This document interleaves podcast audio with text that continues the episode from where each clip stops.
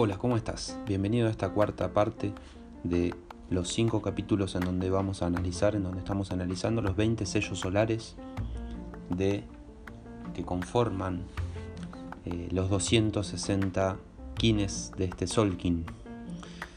En este caso vamos a analizar hoy los sellos solares número 13, 14, 15 y 16. El sello solar número 13 tiene que ver con el caminante del cielo rojo que eh, tiene el poder del espacio, la acción de explorar y la esencia de la vigilancia. El caminante del cielo también simboliza el acceso al inconsciente colectivo, aquellas creencias que fueron tomadas por un colectivo, por una cultura y que se mantienen vivas de generación en generación. Eh, con esto digo, en casa de herrero, y ustedes ya sabrán que cuchillo de palo es la respuesta.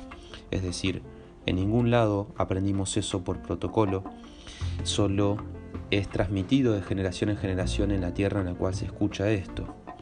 Eh, entonces con esto me refiero a que eh, nuestra posición en esas ideas, nuestra, nuestros pies que nos llevan a caminar y a atravesar las distintas percepciones intelectuales de eh, bueno, nuestros ideales, ¿no? las ideas que tenemos como según el, sector de la sociedad en donde hayamos crecido, eh, son aquellas, eh, aquellos cimientos sobre los cuales están construidas nuestras creencias.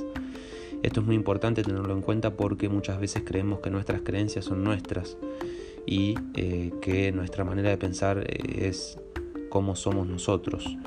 Y ahí es donde metemos la pata porque cuando desconocemos lo que hay fuera, lo que hay en un espacio en donde no, en donde no pusimos atención, puede haber una creencia que estemos pasando de largo o podemos aferrarnos demasiado a una creencia que sea limitada y que se nos haya dado para meternos miedo o simplemente porque ya venía cargada de miedo.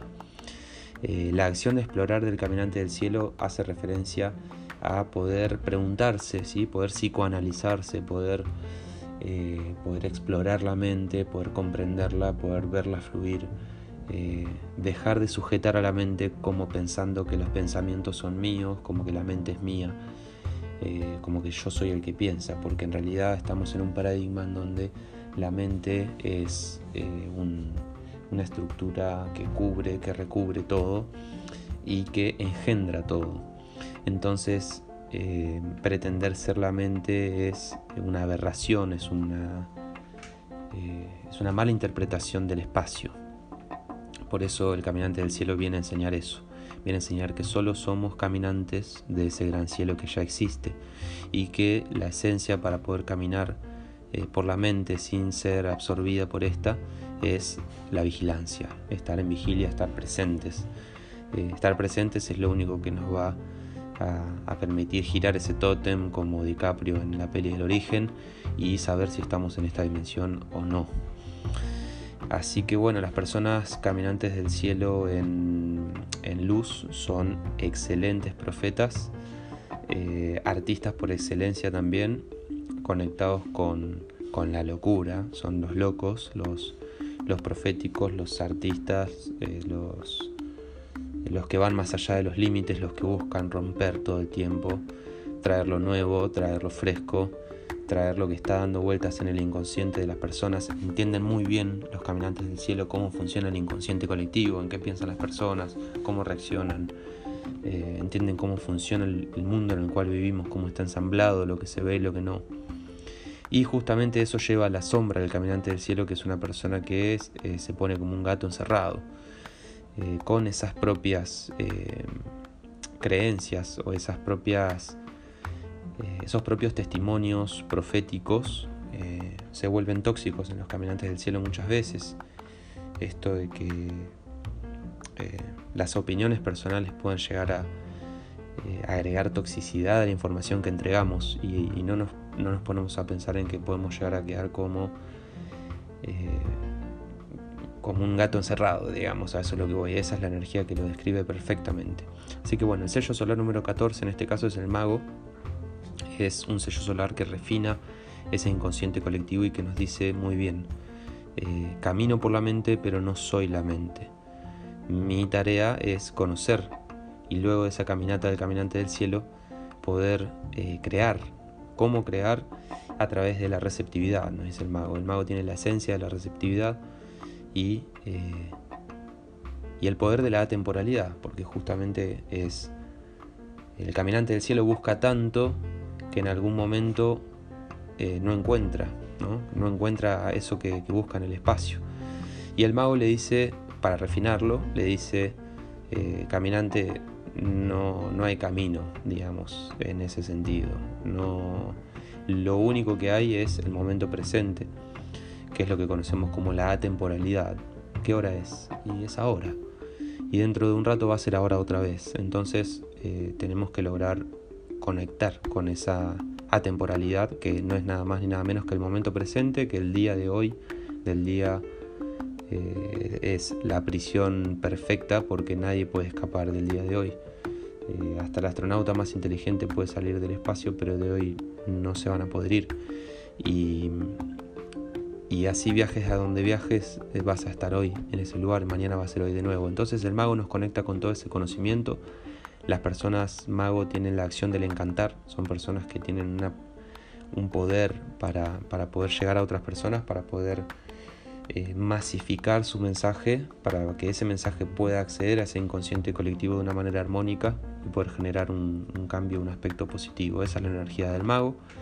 Los magos en sombra eh, tienden a ser desconfiados, tienden a ser eh, a darse mucho enrosque, como carecen de, confianza o al contrario, tienen tanta confianza en, sí mismo que, se desconectan del de, mundo que los rodea o, o, de ese, o ese mental colectivo que los engendra. Es como que buscan escapar del mental colectivo, entonces eh, buscan eh, romper esas reglas del espacio y llegar a lugares en donde donde, bueno, donde el tiempo les hace vivir una temporalidad, pero que no están conectados con, lo que vinieron a hacer realmente, con el encantamiento, con, sacar la varita y dejar a todos impresionados. Eh, es arriba del escenario el lugar del mago, no, no en otro lado. Entonces, bueno, el sello solar número 15 es el águila azul. Eh, como dice Argüelles, el mago pinta las estrellas, pinta ese atardecer, para que eh, el águila pueda volar. Y, creo que tiene que ver con eso. El águila tiene el poder de la visión, eh, la acción de, crear y la esencia de la mente. Veníamos hablando de la mente recién, del inconsciente colectivo. Y bueno, el águila es el que trae ese conocimiento de la mente como una sola mente, lo que conocemos como la noósfera. Y la acción creadora del águila tiene que ver con aquello que puedo ver con mi visión, puedo verlo claro desde arriba eh, y necesito una estrategia para poder, para poder llegar hasta allá. Eh, eso que veo en realidad, eso que ve el águila desde arriba, es lo que se puede ver una vez que el mago logra dominar esa temporalidad, ese momento del presente, y una vez que el, caminante del cielo se dejó de dar vueltas y eh, está como siendo más asertivo en sus decisiones, más, eh, más refinado, no tan a la crítica, sino a la construcción, a, las nuevas formas que podemos darle al espacio para crear una realidad mejor, no tanto en criticar las formas espaciales que ya están dominando parcialmente la realidad. Entonces el aire te viene a traer esa información de eh, la vista clara, ¿no? la mente cuando la, entendemos bien es, un vuelo eh, y, trae a la creación y trae al poder trascender y poder bajar aquello que vemos. Este audio mismo que estás escuchando estuvo mucho tiempo dando vueltas en mi cabeza, pero sin la voluntad de descender y de, eh, y de entregarme a, esa información que pasa a través de mí, a través de la mente, eh, no hubiese sido posible grabar esto. Entonces es un ejemplo más de que para crear aquello que tenemos en la cabeza eh, hace falta etapas que hay que respetar, energéticas. Saber ver algunas energías y saber tomar las decisiones correctas en el momento presente. El águila, entre otras cosas como arquetipos, es el ave que más alto vuela, eh, antípoda de la serpiente, como decíamos, una va por la tierra y la otra va por el, por el cielo. Simboliza la unión de las mentes de la humanidad, desde culturas ancestrales. En el hemisferio norte es el águila y en el hemisferio sur es el cóndor. Y, eh, entre otras cosas, son las aves que pueden volar por encima de las tormentas. Eh, el águila, si se le cae una pluma de un ala, saca una pluma de la otra, busca el equilibrio. Tienen en luz una capacidad sorprendente para bajar proyectos, bajar ideas, ordenar en un mapa conceptual eh, cuáles son las variantes, las posibilidades, los pros y los contra. Son personas súper racionales, eh, lógicas, estadistas, eh, y se proponen vivenciar de una manera racional, pero adrenalínica la vida, ¿verdad? Son amantes de la adrenalina, del vuelo, de las caídas, del equilibrio. Bueno, en sombra son personas muy controladoras, muy eh, exigentes consigo mismas, muy autoritarias, como desde el castigo, desde, o desde eh, una debilidad de querer encajar en las demás personas, querer encajar en un grupo, entonces fingir un plumaje que no es el genuino, ¿no? fingir conductas que no son las tuyas, querer estar en un volando con los cuervos cuando vos tenés que estar volando más arriba y eso le cuesta mucho verlo al águila porque quiere entregar aquella creación al mundo y muchas veces se siente rechazada. Así que bueno, el sello solar número 16, el guerrero amarillo en este caso, tiene el poder de la inteligencia, la acción de cuestionar y la esencia de la intrepidez. ¿Qué significan estas eh, palabras? Recién hablábamos de la estrategia, hablábamos de la actitud de ir para adelante y eh, es la energía que termina madurando el camino del caminante del cielo porque es el guerrero el que tiene la espada templada con el acero afilado y, que es capaz de conoce tanto su, dimensión y sus, sus dimensiones espaciales, su sentido atemporal y su poder creador que con su espada puede cortar una manzana en el aire con los ojos cerrados. Entonces eh, a lo que voy es que tenemos que entender esta energía como la capacidad de cuestionarnos, la capacidad de preguntarnos dos, tres, cuatro veces las cosas, la capacidad de eh, utilizar nuestro cuerpo, nuestro traje biológico como un medio para lograr, para, para lograr una evolución, para llegar adelante, para,